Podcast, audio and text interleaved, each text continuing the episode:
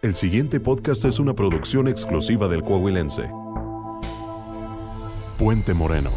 A 50 años de la tragedia. Tragedia. Tragedia. A 50 años de la tragedia. Donde hay héroes, hay tragedia. Y no hay mejor forma de representación de esta frase que el trágico accidente de Puente Moreno, que por supuesto también tiene sus héroes. Muchos por vocación y oficio, otros por solidaridad y amor al prójimo, cualquiera que sea el motivo, fueron un número indeterminado de personas de incalculable valor que estuvieron auxiliando en el accidente.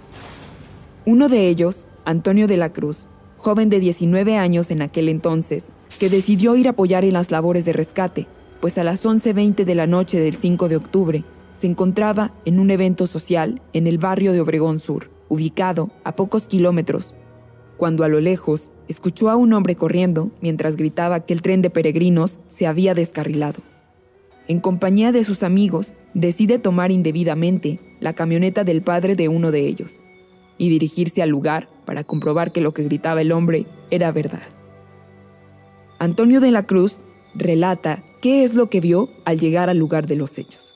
Efectivamente, Mauro y un servidor nos dirigimos al lugar precisamente donde estamos veíamos con asombro cómo los animales de los lugareños se esparcían por las laderas del cerro.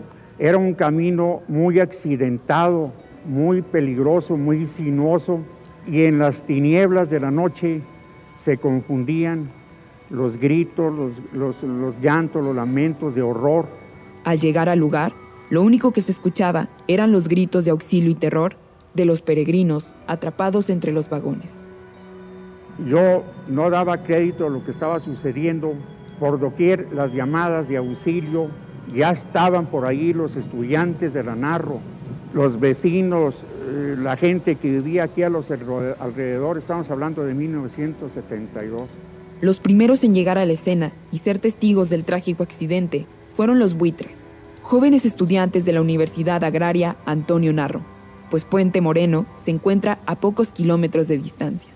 Pero sí cabe señalar enfáticamente que los famosos buitres de la Narro, por el lugar cercano al alma terra mate de la Escuela de Agricultura de Saltillo, eh, que antes era la ESAN, Escuela Superior de Agricultura Antonio Narro, después se convirtió en Universidad Autónoma Agraria Antonio Narro, ellos también fueron parte importante, fueron héroes.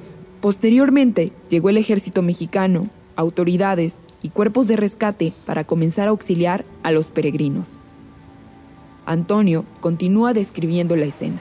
Llegaron los cuerpos de rescate, el ejército mexicano, se acordonó la zona, empiezan a llegar voluntarios, ambulancias. Todos los presentes comenzaron a ayudar de la forma en que podían, ya que la falta de luz dificultaba las labores de rescate. Se batallaba, estaban las tinieblas, estaba la noche espantosa, muy dantesca. Comenzó a llegar más gente a Puente Moreno algunos tratando de ayudar, otros en busca de sus familiares que viajaban en el tren y algunos más solamente estaban ahí, únicamente para mirar. Arturo Berrueto, presidente municipal de aquel entonces y quien asistió también al lugar de los hechos, menciona. Es que vinieron muchos soldadores a romper los fierros de los carros para sacar la gente. Antonio logró ayudar a sacar a muchos peregrinos que se encontraban dentro de los vagones por su contextura delgada. Entre los rescatados estaba su tía Goya de la Cruz, una joven maestra, y una pequeña niña de 8 años que murió entre sus brazos al instante de haber sido rescatada.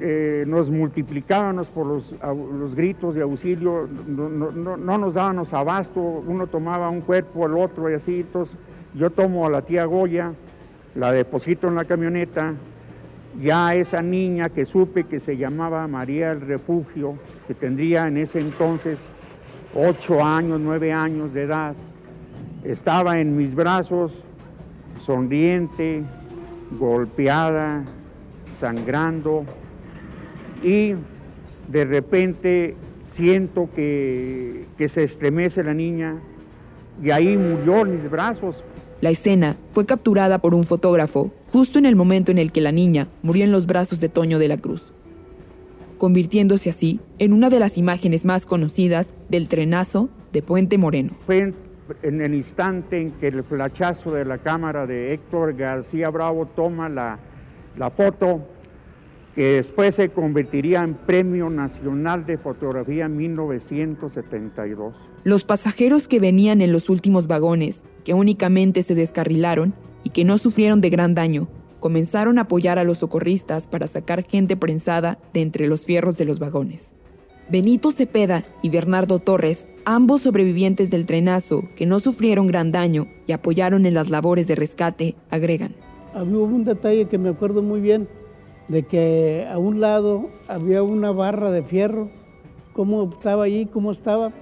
No sabemos. La agarramos y empezamos a, a ver si podíamos desdoblarla, que no, no pudimos, ¿verdad? Pero la gente estaba en medio de todos los fierros, pidiendo ayuda, pidiendo ayuda. Pues era pesado por cuestión de que, como las puertas de, de los carros estaban pesadas para levantarlas. Me acuerdo que, que, adentro pues estaba todo, los carros estaban llenos de, cajeta, porque la gente trae mucha cajeta dulce de me acuerdo que se resbalaba uno, salía uno con los zapatos llenos de cajeta, de, de dulce. Enfermeras y enfermeros de la Cruz Roja, el Seguro Social, Hospital Civil y de todas las pequeñas clínicas de Saltillo atendieron a los heridos y los mantuvieron bajo su cuidado por varios días. Incluso hospitales de Monterrey ofrecieron su servicio para los más graves y mandaron ambulancias, pues en Saltillo no había recursos suficientes para atender a todos los heridos. Incluso taxistas dieron servicio gratuito para trasladar a las víctimas a su casa o a los hospitales. El periodista Daniel Valdés, quien ha investigado respecto al tema, menciona. Personal médico, de enfermería, taxistas incluso que trasladaron personas porque lo hacían de manera gratuita. Eh, los taxis anduvieron toda la madrugada ayudando a, a llevar a pacientes a sus domicilios. El presidente municipal de la época, Arturo Berrueto, menciona que el doctor José Vadillo fue de los únicos que acudieron a la escena del accidente y estuvo alrededor de cuatro días inyectando a personas que estaban prensadas entre los fierros. De igual manera, se le reconoció al doctor Luis Morales Benavides, por negarse a firmar el dictamen que afirmaba que la tripulación se encontraba en estado de ebriedad. Basarse en lo que señalaban los análisis que él mismo realizó y hacerlo ética y moralmente correcto.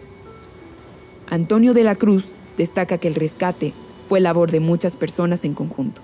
No fue de un solo personaje, no. Fuimos muchos.